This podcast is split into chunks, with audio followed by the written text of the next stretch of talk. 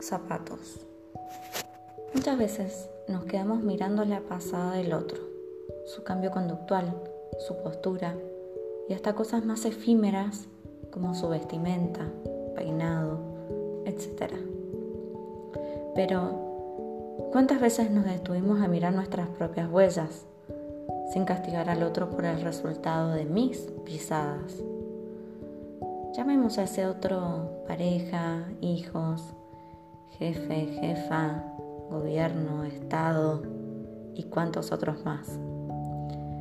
Mirando hoy nuestros miedos, angustias, errores, por ende aprendizajes, es que podemos ser capaces de mirar nuestra historia con una visión más positiva, con ojos libres de castigos, culpas, remordimientos.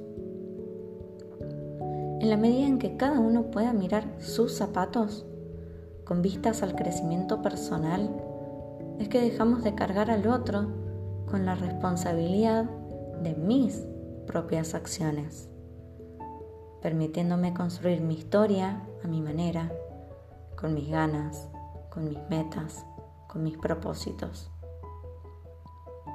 Mirando hoy a ese otro como un compañero o compañera de vida y de historias para contar. Justamente la empatía viene a enseñarnos a no mirar el pasar del otro con juicio, más bien a producir y reproducir respeto por ese rompecabezas de vida que cada uno lleva en sus espaldas.